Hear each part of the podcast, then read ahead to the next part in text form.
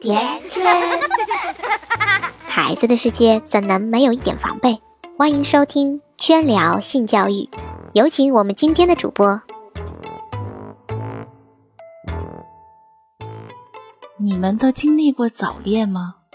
圈圈小时候周围早恋的还真不太多，为啥呢？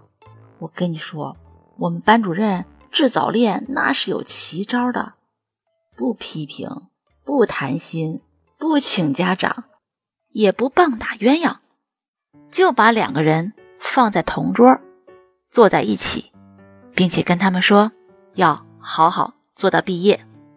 刚开始当然都开心的要死，整天黏黏糊糊、卿卿我我。但是，距离产生美，日久见人心。距离没了，美就没了。基本扛不到半年就扛不住了，最后无一例外，哭丧着求老师要调开。班主任一脸冷漠：“你们给我扛到毕业。”说起早恋，常见的有那么两个派系。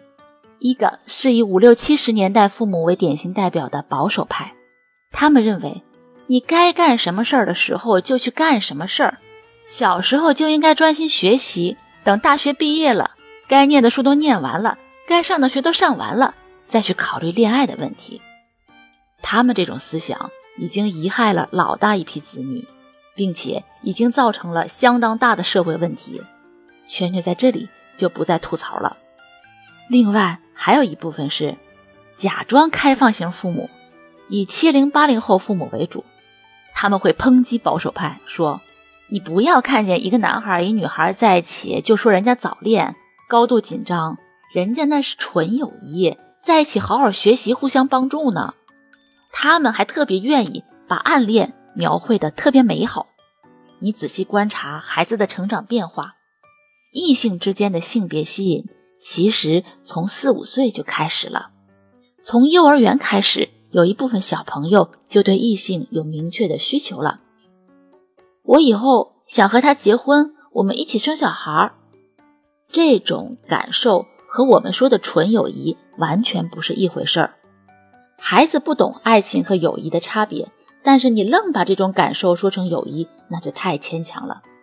那么，当小朋友开始有中意的异性的小伙伴时，作为我们家长，最恰当的办法就是态度上要接受。从这个时候开始，慢慢引导孩子树立基本的恋爱价值观和家庭价值观。从这个时候开始，就让孩子知道男女交往的度在哪里。我儿子说：“妈妈，我们班有个女生可烦人了，我去哪儿她都跟着我，我去厕所她也堵在门口，我都跟我们老师说了三次了，老师也不管她。”我跟他说，可能啊，那个女孩子喜欢你，但是她不会表达。啊，她为什么喜欢我？因为你有很多值得喜欢的地方啊。可是他能不能别喜欢我呀？我烦死了，他总跟着我。这个嘛，你可以找他谈谈，告诉他你的感受，但是你不要这样凶巴巴的哦。后来儿子跟我说，他找那个女孩谈了，问他为什么总跟着他。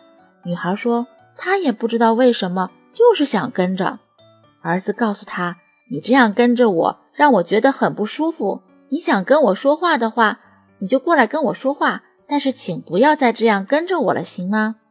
女孩说：“好吧，那今天数学课我想和你一组，行吗？”“可以呀，你去跟老师说你加入我们组就行了。”儿子的这个小困扰就这么解决了。后来我分析。大概是数学课上儿子的表现有点突出，引起了这个小女孩的注意和仰慕。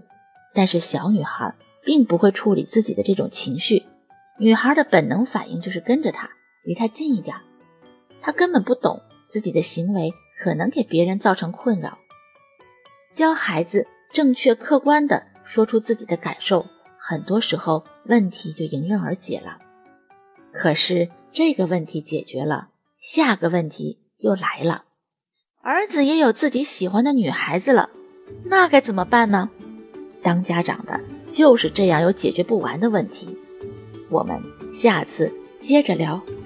关注微信公众号“甜甜圈 family”，留言回复“早恋困扰”，收看本期文字版内容。